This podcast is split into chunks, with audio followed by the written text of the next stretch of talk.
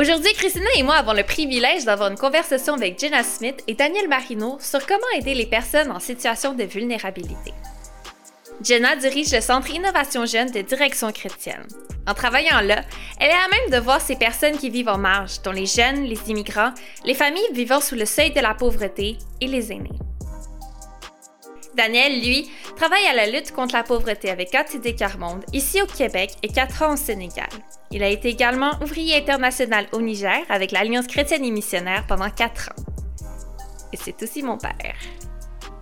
Les deux sont passionnés par la rencontre entre la foi, la communauté et la mission parmi les gens qui vivent en marge de notre société. Jenna estime qu'aider ses frères et sœurs dans les églises locales à faire de même fait partie de son travail. Elle les aide à comprendre qui sont leurs voisins et à savoir comment les servir au mieux de leur capacité pour construire des ponts entre l'Église, la communauté et la vie urbaine. Pour Daniel, son engagement et sa foi s'appuient sur le défi de faire avec les personnes en situation de pauvreté. Il cherche à intégrer l'expérience et les savoirs de ces personnes dans ses actions et ses pratiques. C'est pour ça qu'on trouvait qu'ils étaient les bonnes personnes pour parler avec nous de comment faire une différence quand je vois des gens dans le besoin? Qu'est-ce qui fait que parfois notre aide n'aide pas? Qu'est-ce qu'on peut faire pour réellement apporter une différence? Et qu'est-ce qui nous motive en tant que chrétiens à aider? C'est le genre de questions qu'on se pose dans cet épisode de J'ai des questions.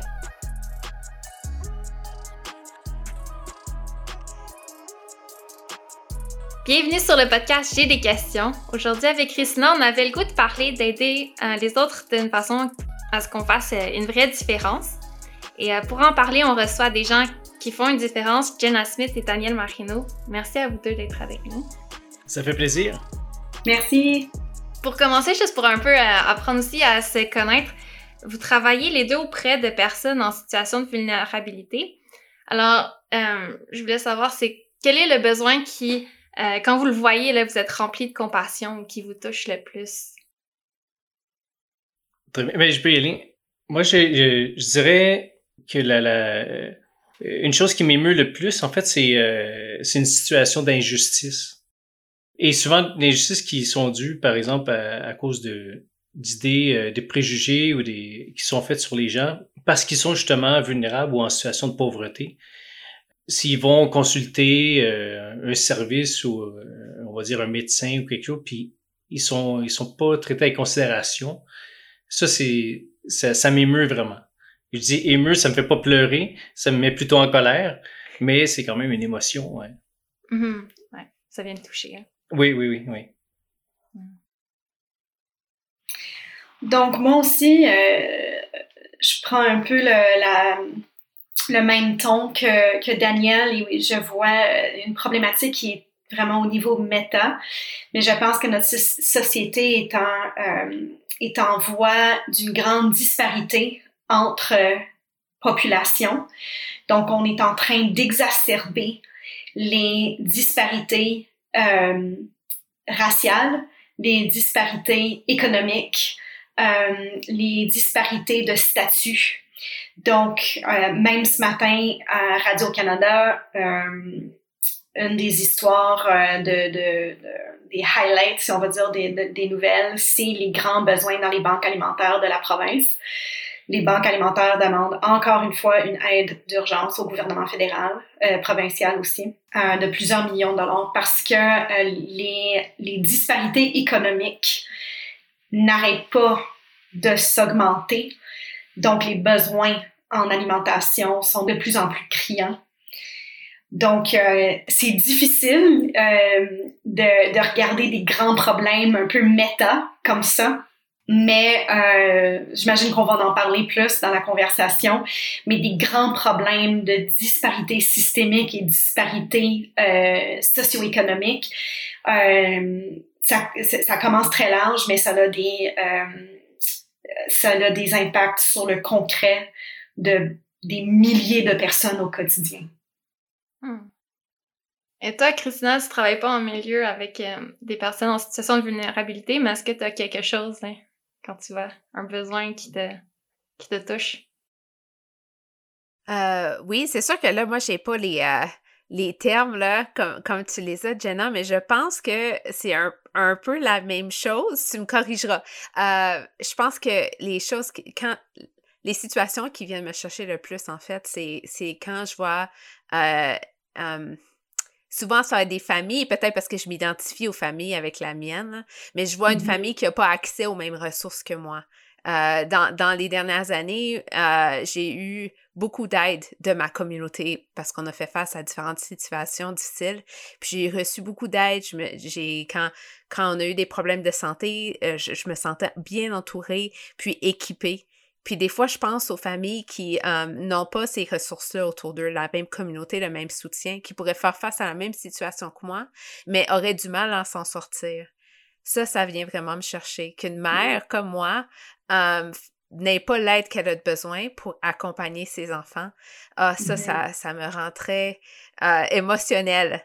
Euh, pour X raisons, je me rends compte qu'il y a plein de raisons pour lesquelles une famille se serait en situation de vulnérabilité, mais ou qu'une personne seule ou que les gens se, se ramassent dans ces situations-là. Mais je me rends compte de plus en plus comment que moi, j'ai accès les portes sont grandes ouvertes pour moi d'avoir l'aide que j'ai besoin quand je fais face à une situation imprévue.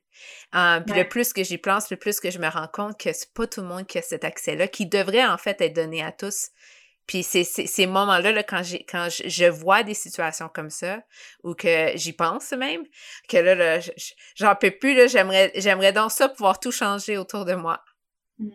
Ben, c'est intéressant ce que tu dis, Christina, parce que ça, explique super bien ce qui est en train de se passer en ce moment. C'est que je pense qu'on a une augmentation de conscientisation euh, par rapport à, mettons, la pauvreté ou la marginalisation. Donc, tu sais, récemment, si je vous donne les termes du racisme systémique, qu'on soit d'accord ou pas d'accord avec le, phénomène ou, avec la, politique autour de ce phénomène-là, on est quand même au courant du terme. Euh, euh, la pauvreté générationnelle, si je vous dis ça, j'imagine que ça vous fait un petit clic comme ah oui j'ai entendu parler de ça. Fait qu'on est comme de plus en plus conscient que les personnes qui sont en situation de vulnérabilité ou les problèmes d'injustice comme le décrit Daniel, euh, ça vient pas de nulle part.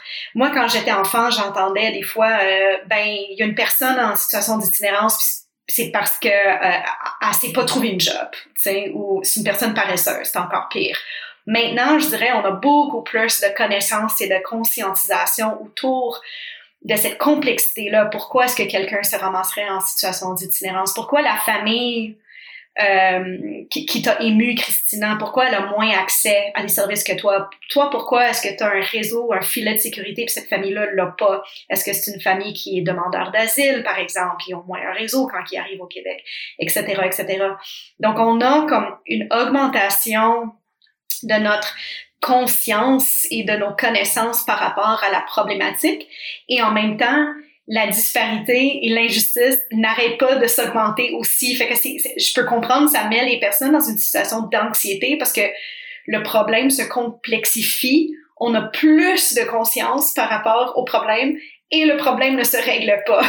on est comme dans la pire époque. Désolée.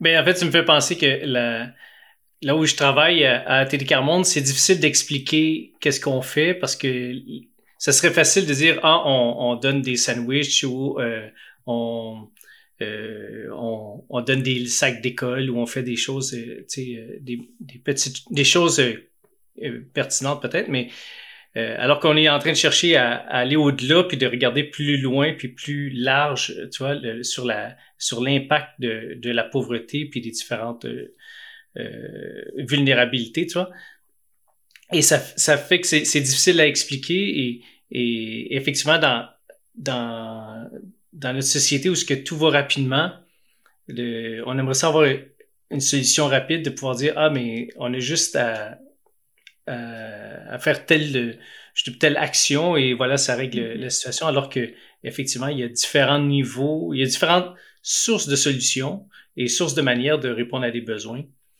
Euh, et c'est pas c'est pas tout au niveau individuel qu'on peut y arriver. Mais moi, je pense que ce qui me touche le plus, c'est quand on classe des gens pour dire Ah non, eux vont être trop demandants, puis là, ils se retrouvent isolés. Parce que justement, ce que tu racontes, ça va prendre du temps. Ça peut pas être juste une action rapide. Hmm. Mais souvent, on n'a on, on a pas le temps. Ou moins moi, tu sais, je suis comme. C'est pas, c'est pas mon travail, c'est quelque chose que j'ai à cœur, mais c'est comme ça, ça prend de l'énergie aussi en, en dehors, mais c'est quelque, quelque chose qui vient quand même me chercher là, quand on trouve que ça va prendre trop d'énergie ou trop de temps. Exact. On est très mal à l'aise dans une société qui est très rapide. T'sais, on veut pas poser trop de questions et on veut pas penser à la complexité. On veut pas penser non plus dans les zones de nuances. Fait que si on parle de l'itinérance, par exemple, et le logement comme solution à l'itinérance, ce qui est vraiment, tu sais, ça a été étudié, étudié, étudié, puis oui, il nous faut plusieurs solutions de logement pour combattre l'itinérance.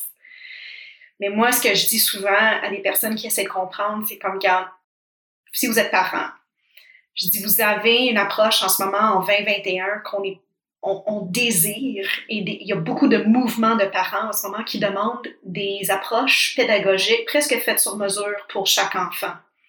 Si vous avez un enfant qui est sur le spectre de l'autisme, si vous avez un enfant qui a des troubles de, déficit d'attention, si vous avez un enfant qui a des talents pour la musique ou pour le sport, puis on a des approches en école qui sont adapté ou en voie d'être adapté pour tous les genres d'enfants. Les enfants sportifs, les enfants euh, autistes, les enfants... Il n'y a pas deux enfants qui sont complètement pareils. Ben, c'est la même vérité s'applique à des personnes en situation d'itinérance. Il y a, il y a, pour mille personnes en situation d'itinérance, il va y avoir mille histoires et on, on a été créé à l'image de Dieu. Donc, il n'y a pas d'erreur là-dedans. C'est juste chaque personne est unique et chaque personne a ses besoins. Donc, pourquoi est-ce qu'on cherche une seule solution facile, rapide, qu'on peut appliquer à chaque personne en situation d'itinérance, alors qu'on, si jamais on essayait de forcer ça sur des parents par rapport à leurs enfants, il y aurait une révolution au Québec. Ça serait inacceptable. Alors, il faut qu'on pose des questions, il faut qu'on soit à l'écoute, il faut qu'on apprécie la théologie du temps, donc la lenteur. Euh, et il faut qu'on soit capable de s'asseoir dans la complexité. Euh, Puis ça, effectivement, Daniel, tu as bien raison, on est très mal à l'aise avec ça. On ne veut pas ça. On veut de la production, on veut de l'efficacité. On veut pas être mal à l'aise. On n'aime pas se sentir coupable non plus. Fait que si quelqu'un me dit, ben écoute, on n'a pas la solution, il va falloir prendre le temps, ça va coûter très cher, puis on va peut-être échouer une couple de fois, ça là, c'est comme, non, j'aime pas bien, bien ça. Fait que on parle de problèmes qui sont très complexes, donc ça va prendre un travail, une réflexion complexe. Oh man, c'est vrai que j'aime pas ça. c'est vrai que, ben, tu sais, j'y pense, là, puis le nombre de fois que j'aimerais donc ça, juste, tu sais, comme aider tout le monde de façon facile, tu sais, c'est comme, je sais pas, là, tu sais, je me sens mal de voir quelqu'un qui, qui, qui est vulnérable ou qui vit un moment difficile, puis je veux juste, comme, intervenir vite, régler le problème, puis me sentir mieux, tu sais, c'est comme un peu à cause, c'est pour moi, là, quasiment, que je veux agir. Mm-hmm.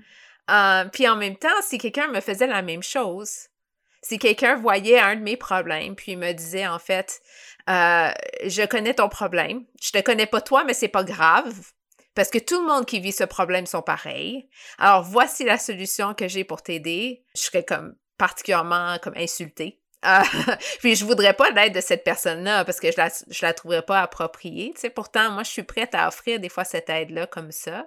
Euh, mm-hmm parce que je, parce que je suis tellement comme inconfortable avec le sentiment d'impuissance ou le sentiment de, de, voir la souffrance. Je pense que quand même, je veux dire, là, là je, je fais un portrait là, comme très sombre. Là. Je veux dire, j'ai aussi un, désir sincère en moi d'aider puis de, d'empathie, mais, mais je suis pas habituée. Je suis pas habituée de prendre le temps que ça prend puis d'écouter parce que j'ai pas beaucoup de temps.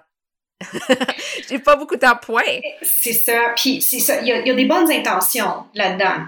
Tu veux, tu veux aider rapidement, mais notre urgence, ça peut être violent. Euh, et aussi mm. notre désir de fuir l'inconfort, ça aussi, c'est un acte de violence. Et si on veut être des artisans de paix, euh, notre, notre travail, notre mandat, parce que si ça nous appartient pas à, pas à nous, les chrétiens, ça va appartenir à qui cette mission-là d'être des artisans de paix? Nous sommes les porte-paroles de paix. Et ça veut dire qu'il va falloir qu'on accepte la douleur de la paix aussi, euh, ce qui vient avec le temps, avec l'inconfort, avec la souffrance. Notre voisin souffre. L'idée, c'est pas juste de, d'imposer une action qui ne fonctionnera pas de toute manière. Mais c'est aussi de, de, de, se laisser faire. C'est, de, de se permettre à nous d'avoir un peu mal aussi. Mm. C'est très anti-société euh, occidentale ce que je suis en train de dire là. Je trouve ça intéressant parce que vous l'avez mentionné, souvent ça va venir de, de bonnes intentions. Tu sais, je pense pas qu'il y ait quelqu'un mm-hmm. qui comme, voit un besoin puis qui va lui dire ah je vais aller faire plus de mal en, aidant la personne. Ouais. Mais il y, a clairement des certaines fois où les, les choses, ça, ce qu'on veut faire pour aider n'aide pas. Euh, Avez-vous des exemples de qu'est-ce qui aide pas ou euh, Ouais. Qu'est-ce qui fait que nos, nos, nos bonnes intentions n'ont pas été traduites dans nos actions? Qu'est-ce qui n'a qu pas passé? Hmm. Daniel, je te laisse la, la parole. Eh bien, j'avais pensé à une illustration euh, et je me disais, tu sais, si on imagine un enfant qui a besoin d'aide pour ses devoirs, mm-hmm. ben, euh, tu sais, je pourrais arriver puis vouloir l'aider et dire, ben, donne-moi ta feuille puis je remplis toutes les questions puis je lui redonne, tu vois. Et peut-être que l'enfant va être content parce qu'il a les bonnes réponses ben, j'assume que j'aurais donné les bonnes réponses. Et donc, il y aura une bonne note. Mais en soi, euh, ça n'aura pas euh, aidé dans le sens que l'enfant n'aura pas appris. Tu vois. Euh, maintenant, l'autre manière que je pourrais vouloir aider l'enfant, je garde l'illustration de l'enfant, c'est que supposons qu'il y a un devoir de mathématiques, puis il dit Ah, regarde, je vais t'aider, viens, on va aller faire du sport dehors. Tu vois puis que j'amène l'enfant à faire du sport ou jouer ou tu vois changer les idées puis tu me dis ah c'est bon psychologiquement tu vois il va s'oxygéner et tout. Euh, mais l'enfant il revient fatigué et il a toujours son devoir à faire. Donc je l'ai pas mm. encore aidé mais j'étais rempli de bonnes intentions toi et donc c'est ça c'est euh, dirais deux manières d'illustrer ce désir qu'on a d'aider mais qui est pas dans la réalité ancré dans la réalité de la personne et, donc, c'était mon idée à moi sur, euh, le besoin là, de, l'enfant qui fait ses devoirs à ce moment-là. Ça, c'est une manière de l'illustrer. Hmm. Euh, moi, j'aurais quelques idées pratiques. Euh, fait que je, je, pourrais commencer avec une illustration. Donc, j'avais un groupe de jeunes dans un réseau de notre réseau jeunesse centre-ville les églises. Et euh, je leur avais encouragé à adopter une question, on appelait ça notre question missionnelle. Fait que là, c'est, on va prendre un sujet qui nous passionne, un sujet de souffrance qui nous passionne, puis on va embarquer à fond. Euh, donc, euh, ces jeunes-là, ces six ou sept jeunes-là, ils ont dit, ben nous, c'est le traficage humain qui nous intéresse. OK, fine. Fait qu'on a pris cinq mois, puis on a vraiment, euh, on s'est comme versé euh, dans la question. Et euh, c'est drôle parce que instinctivement, la première rencontre, même avec d'autres adultes présents, tout ça, c'est les, les, adultes qui disaient, OK, ben, on va aller euh, dans un organisme, puis on va, euh, on va essayer de, de, parler directement avec les survivantes. Puis c'était comme, tout de suite, c'était genre, avec les experts qui étaient là, c'était là, non, non, non, faites pas ça. Donc, on a dit, OK, c'est bon. La première étape, ça veut dire qu'il va falloir qu'on s'informe puis qu'on apprend. Et lorsque les jeunes ont fait euh, leur soirée, de, de c'était une soirée d'apprentissage sur la situation du traficage humain à Montréal. Et on a, on s'est pas gêné. J'avais des jeunes, aussi jeunes que 14, 13, 14 ans jusqu'à 19, 20 ans.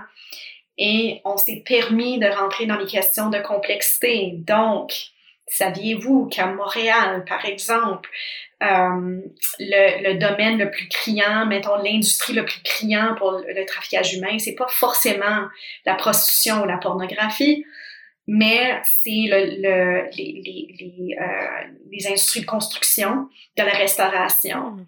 puis de l'agriculture. Et encore une fois, on n'aime pas ça, la, la culpabilité euh, ou l'inconfort de, de, de, de, prendre connaissance de la vérité, comme quoi un homme colombien de 50 ans est très, très, très à risque de se faire trafiquer par nos lois de travail migratoire l'été. Mais ça, ce profil-là, il est pas mal moins intéressant qu'une jeune femme blanche qui s'est faite kidnapper ou trafiquer par, par son chum dans l'industrie de la pornographie. Mais c'est juste que les deux sont vrais. Les deux arrivent et il y a une complexité. Mais moi, j'avais des ados de 13-14 ans qui ont été capables de se poser des questions là-dessus, de prendre connaissance là-dessus et ensuite de l'enseigner à leur père. Et la première étape qu'on s'est dit, ben, 10 trucs pour combattre le, traficage humain à Montréal. La première, tu sais, le, le, numéro un, c'était apprenez, apprenez, apprenez. Donc, concrètement, j'encouragerais euh, les écouteurs euh, de ce balado, apprendre à choisir un sujet que vous l'appelez votre question missiologique ou votre question, missionnelle, mais de vous laisser le temps de vous, euh, de vous imprégner dans le sujet, euh, d'en créer des soirées d'apprentissage, de, de, prise de conscience, de prise de connaissance. Et ensuite, de, de trouver des organismes qui œuvrent auprès de cette problématique-là et même chose, prenez le temps de, bien comprendre, de bien saisir leur mission. Euh, S'ils font quelque chose que vous ne comprenez pas, passez pas tout de suite au jugement. Passez aux questions. Assoyez-vous avec les employés, essayez de comprendre pourquoi ils font telle chose, telle chose. C'est comme Daniel disait, les gens ils comprennent pas tout de suite ce qu'on fait mais c'est sûrement parce que vous êtes dans un, travail de développement à long terme ou d'accompagnement. Puis ça, souvent, les gens vont pas toujours comprendre, ils veulent voir l'action rapide. Donc, en tant que bénévole, soyez aussi des ambassadeurs de connaissances. Euh, puis ça, ça peut être très, très, très... Euh, pour, pour, moi, c'était un travail euh, très joyeux et rempli d'espoir.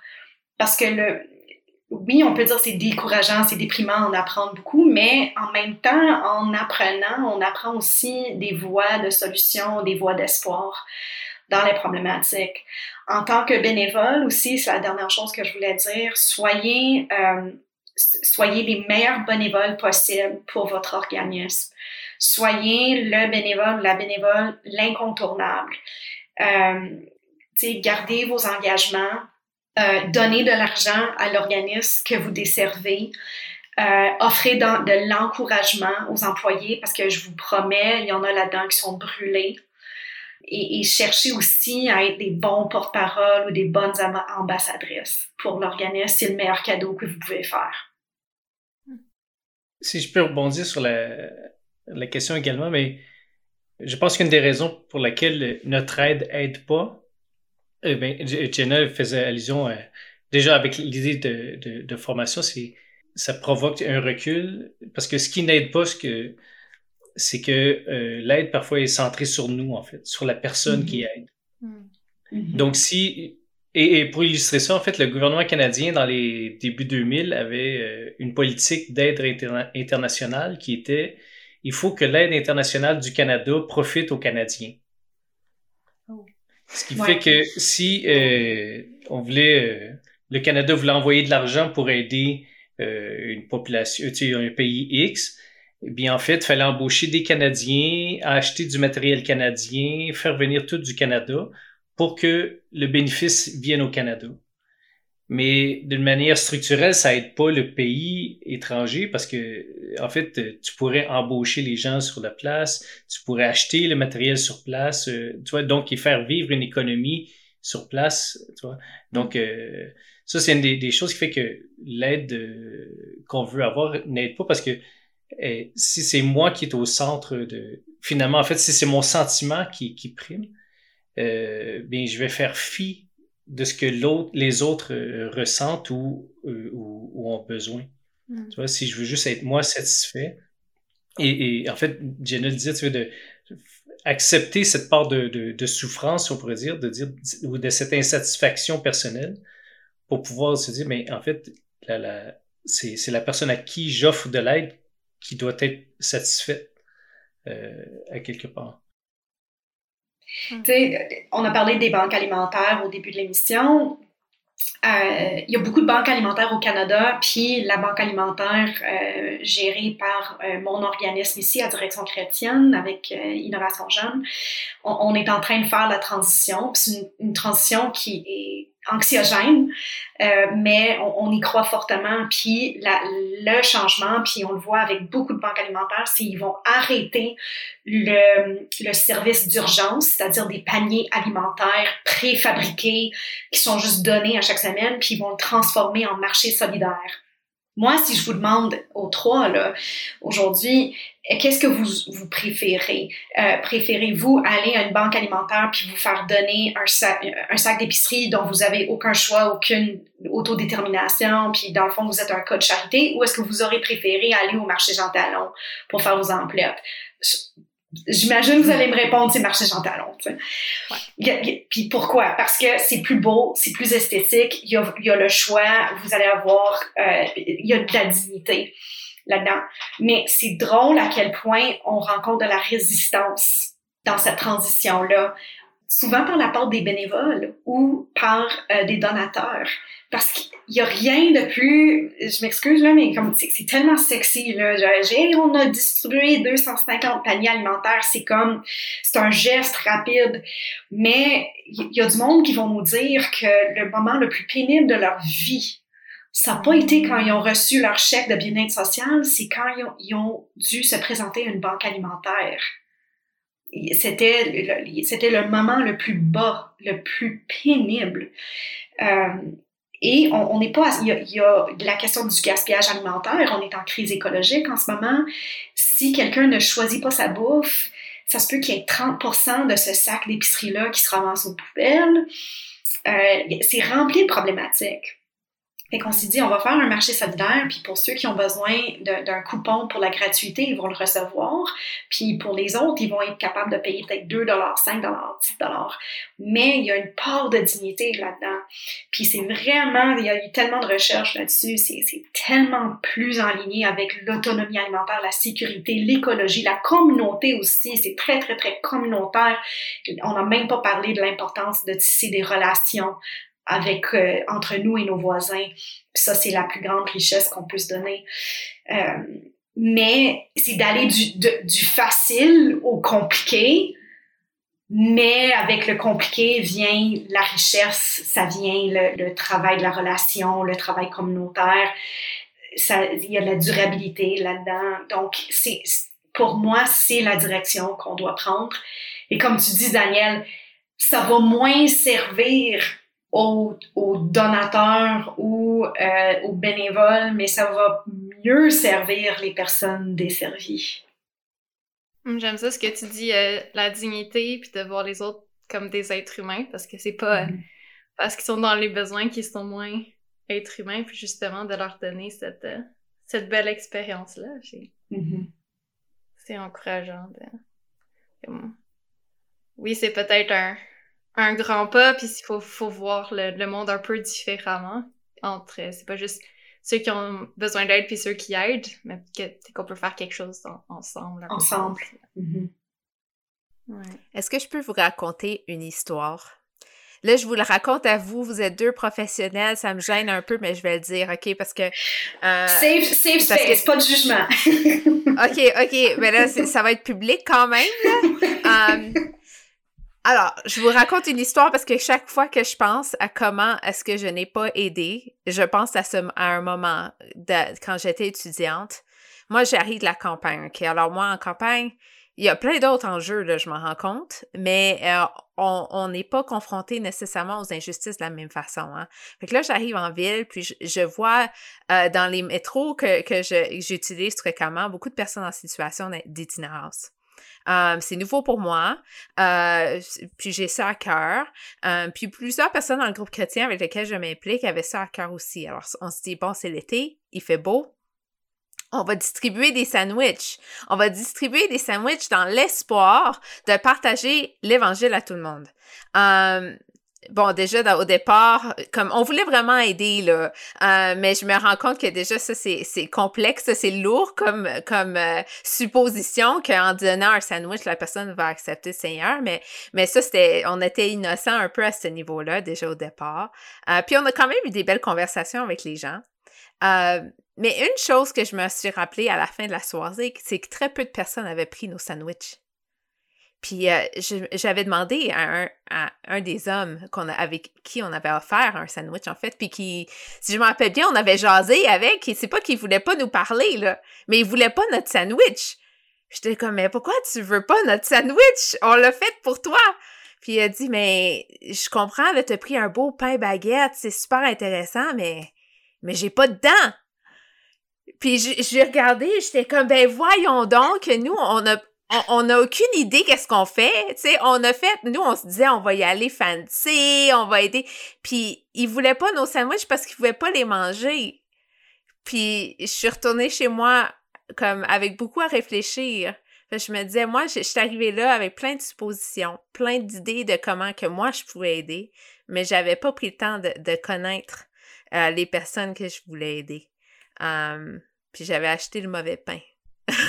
fait que ça, c'était un exemple. Je sais qu'il y en a beaucoup qui le font, peut-être avec plus de succès. Là, je veux pas juste dire que, les distributions alimentaires sont pas bonnes, mais pour moi, c'était quand même une leçon. Euh, j'avais pas pris le temps d'arrêter puis de réfléchir. Je voulais juste, je voulais juste aider. Puis une chose que je me rends compte aussi, Maintenant, c'est que j'ai des amis qui travaillent avec, euh, comme travailleurs sociaux et intervenants avec les personnes en situation d'itinérance. Puis quand je leur, raconte cette histoire-là, ils me disent, il y a une autre chose aussi, Christina, que tu n'as pas pensé. C'est que cette personne-là, pendant qu'elle mangeait ton sandwich, elle n'est pas allée au centre. C'est ça. elle n'est pas allée au centre où ce qu'elle peut recevoir non seulement de la nourriture, qui lui est assez disponible à Montréal, mais en même temps, elle rencontre pas la personne qui peut l'aider avec sa santé mentale, qui peut l'aider avec la paperasse associée à se trouver un nouveau logement. Euh, il y a plein d'autres raisons pour lesquelles une personne irait euh, chercher de l'aide que juste recevoir de la nourriture. Puis là, peut-être que la personne, vu qu'elle a mangé, ira pas dans un centre où ce qu'elle va rencontrer la personne qui peut lui offrir une aide un peu plus long terme. Euh, puis, fait que là, ça, c'est un autre facteur, une autre chose à réfléchir. Oui, puis des fois, dans ces centres-là, les centres sont les, euh, les détenteurs des, euh, des médicaments pour les gens hmm. qui souffrent de schizophrénie, par exemple, ou de problèmes de santé mentale. Puis c'est les infirmières ou les travailleurs euh, sociaux qui détiennent les prescriptions. Puis, mettons, Jacques ou Léo, ils, doivent se rendre au centre à tous les jours. Puis là, c'est l'infirmière qui leur rappelle, oublie pas, prends ta pilule. Donc, il y a tout ce côté-là de, de santé publique qui est archi important. Mais j'espère que, que tu t'es comme pardonné pour, tu sais, comme tu dis, vous étiez, vous étiez jeune, puis vous avez des bonnes intentions. Puis je pense que, tu sais, c'est ce qui est important là-dedans, c'est de pas rester ou de pas être arrogant on a tous le droit. Moi, j'en ai fait. J'en ai fait plein d'erreurs dans, dans, dans mon parcours. L'idée, c'est aussi d'avoir l'humilité d'en apprendre, puis de dire, OK, ben peut-être celui-là, je, je, ce ne serait à, ne plus répéter. Il y, a, il y, a, la réalité aussi de la main-d'œuvre, de, des bonnes intentions. Il y a des jeunes qui veulent réellement aider, puis c'est pas si facile d'organiser un groupe de 30 jeunes ou de 20 jeunes pour dire, OK, on va tout aider euh, les personnes en situation d'itinérance. C'est pour ça que, sais, moi, quand j'ai cette situation-là, j'essaie toujours d'avoir euh, mes amis, mes collègues dans d'autres organismes. Moi, j'ai mes trois organismes avec lesquels je fais toujours collaboration. Je leur rappelle, OK, j'ai 30 jeunes qui voudraient cuisiner pour vos membres, c'est OK, ben faites-nous de la sauce à spag, euh, plein de viande, puis on, ça va être notre souper de demain. No problem. Puis comme ça, je sais, tu on a, on a fait quelque chose qui, qui va réellement aider notre organisme voisin, tu sais. Mm-hmm. Jenna t'a parlé, si on veut faire, si on veut aider, c'est euh, une bonne idée d'aller dans un organisme qui le fait déjà, euh, d'apprendre aussi sur la situation qui nous touche. Est-ce que vous avez d'autres euh, idées de choses qu'on peut faire quand il y a un, besoin qui nous touche? Parce que, on veut pas, on veut pas rester les bras croisés. Euh, moi, je, je, suis vraiment, euh, la dernière année surtout, et surtout depuis la COVID, les deux dernières années, je suis vraiment en profonde réflexion sur le rôle euh, de la prière euh, contemplative, mais en milieu d'activité. Fait que les, la prière interactive, contemplative, mais aussi dans les quartiers. Euh, donc moi, j'encouragerais surtout les groupes étudiants ou les, les églises locales, euh, peut-être cet été ou à, l'ouverture euh, en septembre, euh, ça serait d'avoir des salles de prière ou des activités de prière pour le quartier ou pour euh, pour leur ruelle ou pour un organisme et d'avoir une interaction puis un engagement avec la problématique ou avec les douleurs d'un quartier par euh, des activités de prière, mais aussi prier pour l'espoir. C'est pas obligé d'être juste comme de la lamentation, quoique la lamentation, elle est très importante. En ce moment, on est un monde un peu en lamentation. C'est super valide. Euh, mais aussi de, d'engager la communauté ou d'engager votre groupe maison ou votre étude, votre groupe d'études bibliques dans euh, des gestes de prière, mais qui sont focusés sur soit un, groupe de personnes qui sont en situation de vulnérabilité ou sur un organisme ou sur juste une région. Fait que moi, je pense que je, ça, c'est vraiment euh, cette posture de prière-là, ça nous aide aussi à être éveillé vers les signes d'espoir et les signes de transformation. Euh, je vous encouragerai aussi à, à, faire de la lecture. En ce moment, pour les Montréalais, euh, un quartier qui me préoccupe beaucoup et qui me tient beaucoup à cœur, c'est Montréal-Nord. On sait que les incidents de violence de gang, euh, les activités reliées à la violence de gang et aussi l'importation des armes à feu est en explosion en ce moment. Je pense que l'Église doit se montrer solidaire envers les églises et les chrétiens de Montréal-Nord, mais envers Montréal-Nord tout court. Euh, et encore une fois, pour ceux qui habitent à Montréal-Nord, ben, tu sais, euh, engagez-vous envers vos voisins. Si vous n'êtes pas à Montréal-Nord, reach out à un pasteur ou euh, un chrétien qui est là ou allez cogner à une porte, un OBNL, offrez vos services de bénévolat ou trouvez un organisme qui est impliqué, faites un don monétaire. Il y a, il y a, il y a toujours quelque chose qu'on peut faire sans faire du tort. Fait que, euh, et là, je vous ai nommé Montréal-Nord, mais j'aimerais vraiment ça, vous entendre. Il y a sûrement d'autres régions au Québec là, que... Hmm. Je trouve ça intéressant que tu dises dans une des choses qu'on peut faire, c'est la prière, parce que ça revient à une des choses qui prend du temps, où t'es comme, je suis pas en train de faire quelque chose quand je prie, et pourtant, en tant que chrétien, on, on, pense que la prière, que Dieu nous écoute, puis que ça fait vraiment, ça change vraiment des choses. Alors, merci de, de le mentionner, parce que c'est, pas toujours quelque chose auquel euh, je pense. Mon, mon église euh, a un ministère auprès des itinérants, donc je le, je le pense un peu plus, mais même, tu sais, alors que je le vis quasiment à chaque semaine, j'oublie le lien entre le spirituel et le pratique. Moi, je trouve que j'ai encore tendance à, ben, moi, j'ai un ami qui est euh, l'ancien directeur de Prière 24-7 Canada, puis lui et sa famille habitaient dans le... C'est Aaron White, puis lui et sa famille habitaient dans... ils habitent encore dans le East Side de Vancouver, puis c'est de Vancouver, c'est le quartier, un des quartiers les plus appauvris de tout le pays, avec euh, un incident de pauvreté extrêmement élevé. Et lui, il créait des salles de prière ces salles-là étaient ouvertes 24 heures par jour, 7 jours par semaine, et c'était ses voisins en situation de séance qui avaient le droit d'accès aussi. Donc, considérez, faites vos devoirs, veillez à la sécurité de la chose ou à l'accessibilité de la chose, mais est-ce que c'est possible dans votre contexte et dans votre communauté de considérer euh, un geste de prière qui est fait en, équité et en égalité et en accompagnement de vos voisins vulnérables. Hmm. La prière permet effectivement aussi de, de, se décentrer de soi à quelque part parce que, hmm. comme on disait tout à l'heure, on accepte que Dieu intervienne, lui, que Dieu fasse quelque chose, même si nous, on le ressentira pas nécessairement. Hmm. Et euh, je disais à une femme, j'encourageais une femme euh, il y a pas longtemps, euh, je dis, ben, prie que Dieu fasse du bien à telle personne, indépendamment de, de son besoin parfois.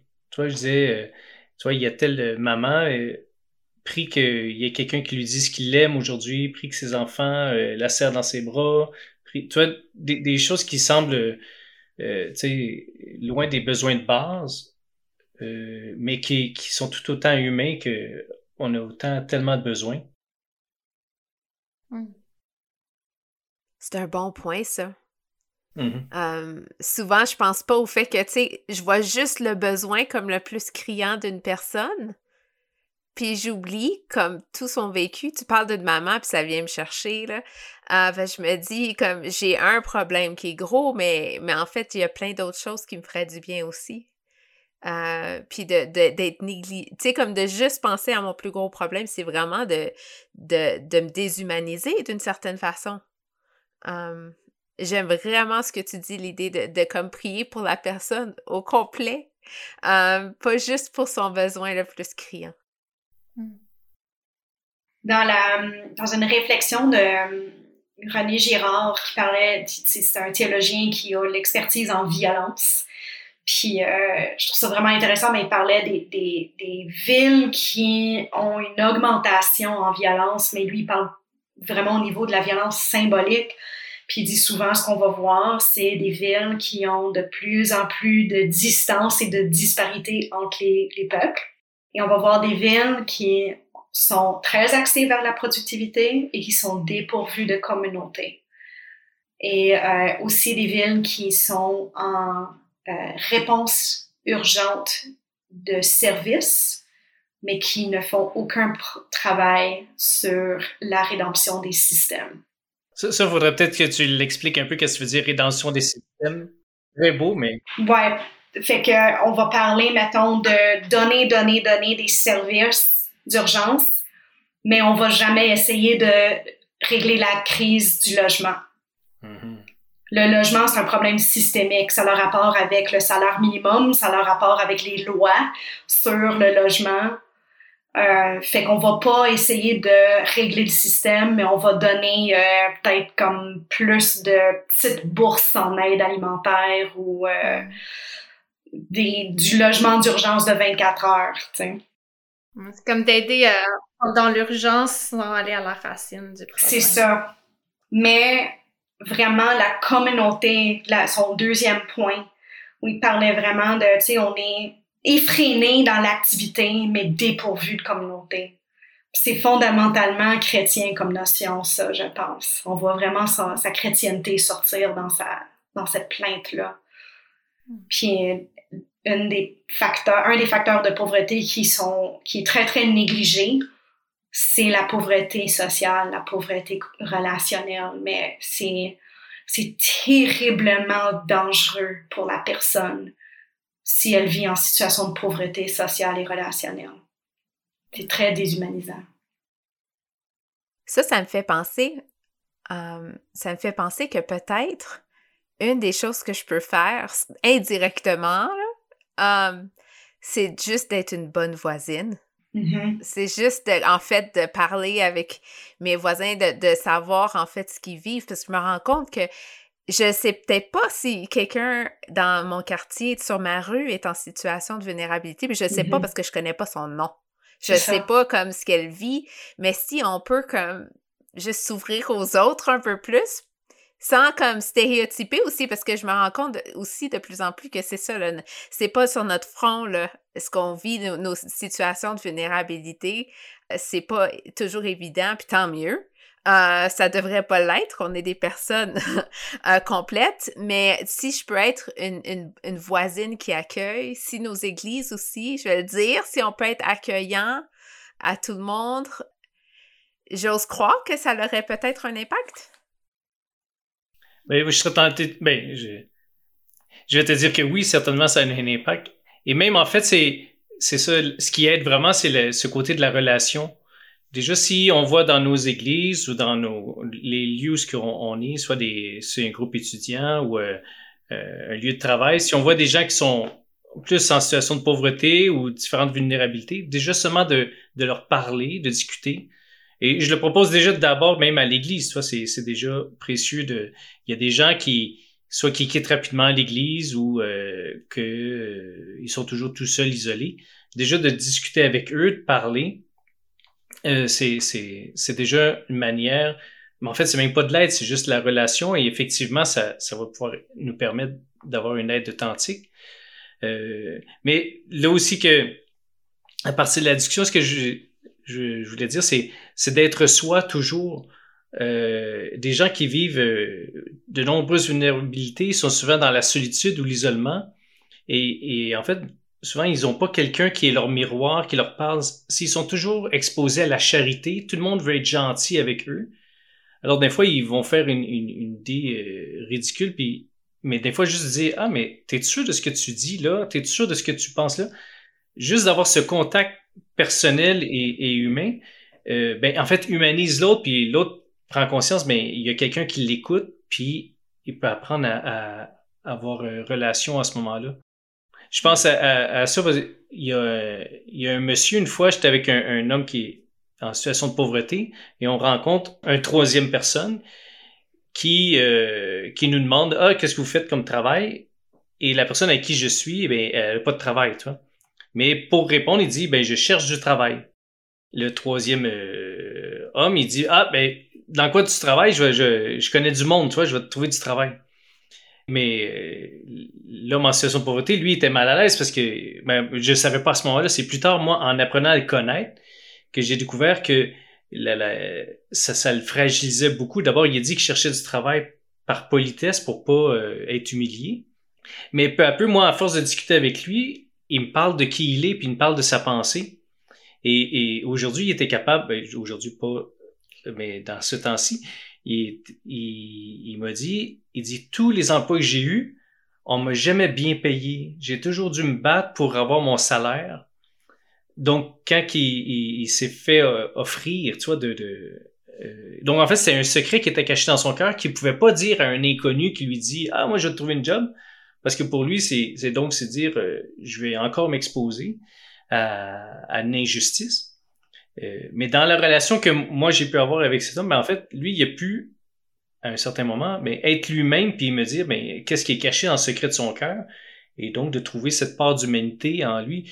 Bon, je n'ai pas plus trouvé un emploi, euh, j'ai pas plus, vois, j'ai pas plus euh, trouvé une subsistance à, lui, mais il a trouvé auprès de moi au moins plus qu'une oreille, une humanité, une amitié puis une relation. Hmm. Donc ça, c'est, dans, comme tu dis, être une bonne voisine, mais d'être à l'écoute, mais d'être aussi toi-même pour pouvoir questionner. Des fois, tu dis, je comprends pas pourquoi tu dis ça, je comprends pas pourquoi tu penses ça. Euh, est-ce que quelqu'un t'a vraiment dit que t'es idiote, toi, ou toi, des fois, de juste, euh, pas pour le mettre en doute, mais juste pour, euh, comme qu'on demanderait à, quelqu'un qu'on qu'on aime bien puis qui, qui est notre ami, tu vois. Moi, j'ai trouvé c'est la solution qui fait que je me je m'épuise pas parce que je veux je veux je vois le monde avec les besoins puis comment je peux les aider. Puis d'approcher les personnes en, situation de pauvreté en disant "Ah, on peut avoir une conversation honnête, je peux être moi-même, la personne va être elle-même puis de avoir une conversation juste entre êtres humains, puis à ce moment-là de voir aussi qu'est-ce que eux peuvent m'apporter finalement parce que moi aussi j'ai des besoins eux, ils ont des besoins, puis c'est comme ça, quand on est honnête, les deux, quand je, comme je, me sens peut-être mal des fois de me plaindre de mon travail avec quelqu'un qui est sur le chômage ou qui a pas de travail ou qui est en situation de pauvreté, mais en même temps, c'est comme, il y a, une relation, puis bon, je suis surtout autour de, de personnes en situation de pauvreté qui sont chrétiennes, donc à ce moment-là, ils peuvent prier pour moi. Fait que c'est pas un même échange de d'aide, mais il y a quand même quelque chose qui s'est passé là, puis je reviens au, mot qui m'a accroché tantôt de, Jenna, de dignité puis d'être humain. Euh, mm-hmm. Tu demandais tout à l'heure, Héloïse, qu'est-ce qui, qu'est-ce qui peut aider? L'autre idée qui me vient, c'est euh, de permettre à la personne de, rester toujours en lien aussi avec euh, son entourage, sa communauté. un peu à l'exemple du refuge pour itinérants euh, tu vois, si, si je viens aider puis que je veux comme m'approprier l'aide et donc euh, où euh, mon aide est exclusif à ce que la personne vient seulement demander à moi, tu vois, ça, ça je n'aiderai pas de cette manière-là. Mais si je permets à, à, à, la personne de, de trouver des ressources que moi je suis pas capable de donner, mais ben là je suis en train d'aider aussi. Il y a, euh, je sais pas si c'est clair, mais un exemple tout banal, il y a plein de services dans la ville, dans le gouvernement, autour. Alors, euh, parfois, si quelqu'un a un besoin, c'est d'aider la personne à trouver là où il y a, il y a, la réponse à son besoin, le service, tu vois, qui va pouvoir l'aider. Mais moi, je fais une petite part, c'est pas moi qui fais l'effort du service, si on peut dire. Euh, je vais donner un, exemple très concret. Il y a beaucoup d'aides du gouvernement euh, qui sont données au travers euh, la déclaration d'impôt. Donc, moi, je peux pas donner un crédit de solidarité de 100 dollars ou trois mois ou plus, je sais pas trop le montant exact, mais si j'aide quelqu'un à faire ses, ses impôts, bien, la personne va aller gagner, récupérer cette aide-là que le gouvernement offre pour les gens. Et là, je dis ça, mais c'est à partir de là, s'il fait sa déclaration d'impôt, il a accès à l'allocation logement, il a accès à, d'autres services. Donc, mon effort à moi, mon aide à moi peut sembler petite, mais j'ouvre toute une gamme de, de, de, services pour, pour aider la personne. Hmm. Ouais, nous, une chose qu'on faisait concrète dans le concret, là, quand, euh, quand j'étais euh, à Innovation Jeune, donc notre ministère auprès des jeunes, des familles, on avait beaucoup de jeunes qui avaient des, des euh, problèmes de santé mentale. Nous, on peut pas, puis ça, c'est une, une grande ligne à tracer, il fallait qu'on qu'on accepte le fait qu'on ne pouvait pas soigner le problème de santé mentale du jeune nous, on n'est pas psychiatre, on n'est pas des experts, on, avec, oui, peut-être avec beaucoup d'expérience de terrain, mais on n'est pas des experts médicaux en santé mentale. Mais ce qu'on pouvait faire, c'était, le, jeune avait énormément d'anxiété d'aller consulter ou d'aller à l'hôpital psychiatrique pour se faire évaluer. Fait que, OK, ben on peut prendre l'autobus avec toi, par contre, puis on peut s'asseoir avec toi dans la salle d'attente et on peut, si tu veux, on peut s'asseoir avec toi dans la salle du médecin. Puis ça, si la présence humaine n'avait pas été là, et encore, on avait des intervenants qui étaient formés, mais je pense que dans les églises, il y a des formations qui peuvent se faire. Puis il y a beaucoup de gens dans les églises qui ont une formation en intervention, etc., en écoute active ce service d'accompagnement-là, ça valait de l'or parce que ça pouvait faire la différence entre quelqu'un qui se présentait à son rendez-vous médical et quelqu'un qui ne se présentait pas. Hmm. ça pouvait être ce, ce moment-là, ça pouvait être la, la, la, la différence entre quelqu'un qui se fait soigner ou quelqu'un qui ne se fait pas soigner. Des fois, une question de vie ou de mort. Donc, euh, j'aime ce que tu dis, Daniel, dans les, on peut pas être tous les services puis je pense qu'on a vraiment, on a ce complexe de sauveur-là, tu sais, c'est comme, ben, ça, ça va être moi qui aura toutes les réponses. Mais qu'est-ce que je peux donner? Je peux donner de mon temps, je peux donner de ma présence. Et des fois, ça, ça peut faire une réelle différence. Et j'ai un exemple qui me revient avec euh, ton illustration, Christina, de, de bon voisinage. Là. Parfois, c'est simplement de faire quelque chose avec quelqu'un euh, mais de faire quelque chose ensemble qui pourrait être cuisiné ensemble ou de dire ah on va aller euh, peut-être parfois c'est d'aller euh, d'aller rendre service à quelqu'un d'autre mais avec quelqu'un qui qui a ses propres vulnérabilités ou en fait des fois c'est de recevoir l'aide des personnes tout à l'heure je me suis rappelé d'un épisode j'étais au Niger et j'ai eu une crevaison ma voiture a une crevaison et et là plusieurs jeunes sont arrivés pour m'aider. Et tu vois, j'aurais pu.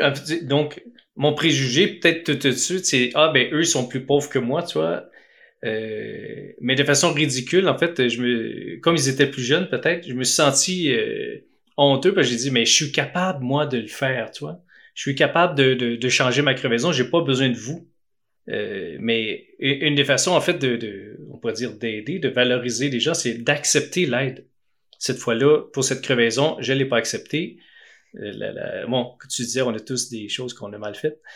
Mais euh, à d'autres moments, ça m'est arrivé à d'autres moments, donc d'accepter l'aide, puis de même de demander parfois de, l'aide à des gens qu'on connaît déjà. Pas, euh, je me rappelle d'une fois, je cherchais une cabine téléphonique au centre-ville et j'ai demandé à, une dame qui, qui était en situation d'itinérance, là, puis elle dit, je sais pas.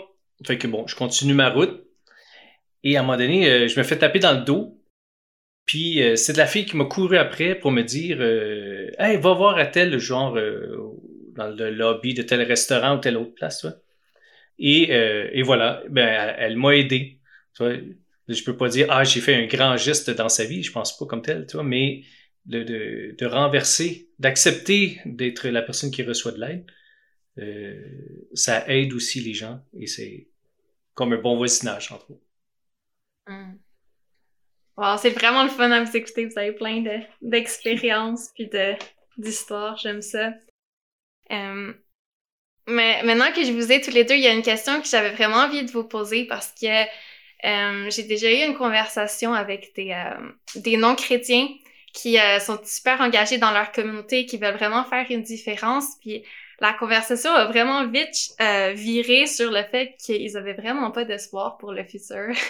ils faisaient du bien, mais ils savaient pas pourquoi ou comme vraiment est-ce que ça allait changer quelque chose. Puis sur le coup, je me disais ben moi je suis chrétienne, j'ai un espoir, je, je sais qu'un jour les, tout va, il y aura plus de besoin là.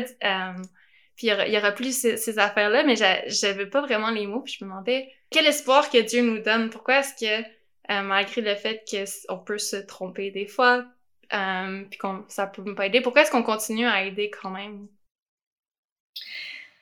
Ben, moi, je dirais, c'est, je, je, reposerais la question, puis je dirais, c'est pas juste, c'est pas juste quel espoir, mais c'est le, comment est-ce que Dieu nous façonne à chercher l'espoir?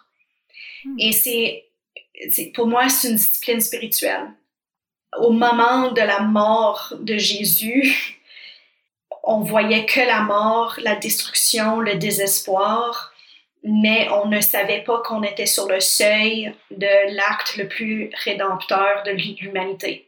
Donc, je pense que en termes de, chrétiens, puis je reviens à la notion des artisans de paix, comme Saint François d'Assise nous le dit, euh, il faut qu'on se forme, c'est une question de formation et de former les yeux à trouver les signes d'espoir. Euh, J'aime beaucoup la poète Denise Levertov qui a dit euh, J'ai trouvé le paradis dans la poussière de la rue. Et elle n'était pas du tout sarcastique dans cette phrase-là. C'est l'idée comme quoi, dans les, les, places les plus vulnérables, souvent, ça, c'est les meilleures instances de pouvoir spirituel, mais d'espoir. Euh, une réunion d'alcooliques anonymes, tu as un cercle de, de, membres qui ont probablement été dans les tranchées de la vie, qui ont connu de la misère comme moi je n'ai jamais connu, et pourtant ça c'est un cercle d'espoir. Mais il n'y a rien de très esthétique ou de très euh, glamour dans un, euh, dans, un cercle d'alcooliques anonymes. Souvent c'est dans des sous-sols d'église autour d'un mauvais café. Donc, je dirais plutôt c'est comment est-ce que Dieu nous façonne, comment est-ce que Dieu nous forme, à trouver l'espoir. Et moi, j'encouragerais vraiment les gens à, se dire que dans, notre, histoire chrétienne, nous avons énormément d'exemples. Des plus beaux moments d'espoir sont dans les, les, paysages les plus vulnérables. Hmm. Oui, en tant que, que, que, chrétien, je me dis que nous n'avons pas le droit de, de tirer la plug puis de, de choisir du moment euh, du jugement dernier. Puis de dire, ah, ça y est, c'est fini, il n'y a plus d'espoir, tu vois. Ou tant pis pour les autres. Nous sommes créés à l'image de Dieu, donc euh, chaque être humain, toi, est quand même un reflet du Seigneur, puis je peux découvrir un peu du Seigneur en chacun des êtres humains. Et ça, pour moi, c'est ça, ça me donne espoir, tu d'aller aider quelqu'un euh, c'est que je peux aller trouver l'image de, du Seigneur dans, dans cette personne. Quand je relis la, naissance de Jésus, je redécouvre toujours, en fait, euh, une personne qui est née dans en une si grande vulnérabilité, euh, au point que, pour ceux qui connaissent l'histoire, tu vois, il, il était euh, il y a personne qui, qui a imaginé d'aller le chercher là où il était, tu vois, même le, roi, euh, il a demandé conseil, ils ont dit, ah, il devrait être à Bethléem, le, Messie, puis il a envoyé des étrangers, euh, tu vois, en tout cas, il a été complètement méprisé, alors que les bergers, les mages, eux, ils ont trouvé Jésus là, dans une, dans une crèche ou dans un petit village, dans un endroit dépouillé. et c'est ce qui me donne espoir, c'est que dans tous les besoins humains, euh, il y a quelqu'un qui, qui peut être un révélateur de Jésus, soit qui peut m'aider moi à connaître le Seigneur davantage de cette manière-là. Euh, l'autre chose qui me donne espoir, en fait, puis que pour continuer à aider, c'est que on on sait pas c'est euh, dans, dans l'histoire, ben, l'exemple de la croix, comme Jenna le dit, mais par après, le nombre de fois qu'on peut lire, euh, ça y est, c'est la fin du monde, ça y est, l'Antéchrist est là, et on est là 1000 ans, 1500 ans, 500 ans plus tard, tu vois, il y a, y a régulièrement eu l'annonce la, de la fin du monde. Puis même si moi, je peux regarder dehors et je peux voir plein de euh, plein de croyants vont me dire ça y est, c'est la fin du monde. La... Ben, c'est, pas moi qui ai le privilège, c'est pas nous qui pouvons dire ah oui, ça y est, on a décidé 2022, il reste plus que c'est le chronomètre est parti. Au contraire, on peut toujours chercher à, à manifester le Seigneur par l'amour du prochain et, et, et, de voir une société qui, jusqu'au retour du Seigneur, puisse être euh, la plus juste et la plus euh, euh révélatrice de, de sa personne. Je pense que ça me fait penser, euh, je pense que c'est dans Luc où il y a un passage qui parle des serviteurs qui sont toujours en train de travailler parce qu'ils ils savent pas quand, le maître va revenir. Um, ça me fait penser à cette image-là de dire écoute, moi, je vais continuer jusqu'à la toute fin, là. moi, j'abandonne pas parce que c'est pas moi qui décide quand. Puis, Jenna, ce que tu me dis par rapport à, à l'espoir, c'est l'idée aussi que cet espoir-là, elle, elle vient pas de moi, elle vient de Dieu aussi. Comme Dieu me donne cet espoir-là, comme cette lueur d'espoir, mais il faut que je sois à l'écoute. faut que je la cherche, faut que je la trouve. Um, c'est comme tu dis, une discipline spirituelle de pas juste abandonner ou d'arrêter, parce que c'est comme la vie devient difficile, mais de, de, de voir ces moments-là que, que, le Seigneur nous met, cette lueur d'espoir-là qu'il nous donne, um, et, de, de lui faire confiance. J'aime vraiment ce que vous dites, en fait. C'est toi, toi, Christina et toi, Daniel, c'est c'est pas notre job de décider si ce sera quand la fin. Donc, jusqu'à là, c'est Jésus a prié dans la prière du Seigneur que ton royaume vienne. Fait que moi, j'ai reçu mon mandat. C'est faire venir le royaume. Et non, ça, ça n'arrivera jamais, j'imagine, au complet sur la terre mais c'est le souhait. Et c'est vers ça qu'on travaille. Merci beaucoup. Une belle conversation. Euh, merci. C'est un sujet qui me passionne, que j'aime toujours en parler. Alors, euh, merci à vous deux d'avoir été là. Mais ben, ça nous a fait plaisir. Merci beaucoup de l'invitation. Puis merci pour le sujet. C'est toujours le fun d'en parler. Puis il faut plus en parler. Hmm. On va le faire.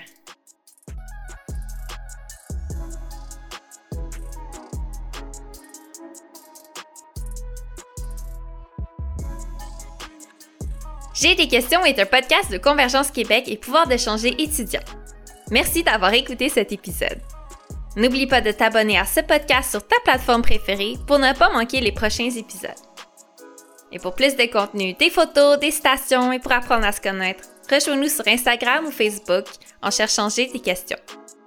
On se retrouve très bientôt pour répondre à une nouvelle question.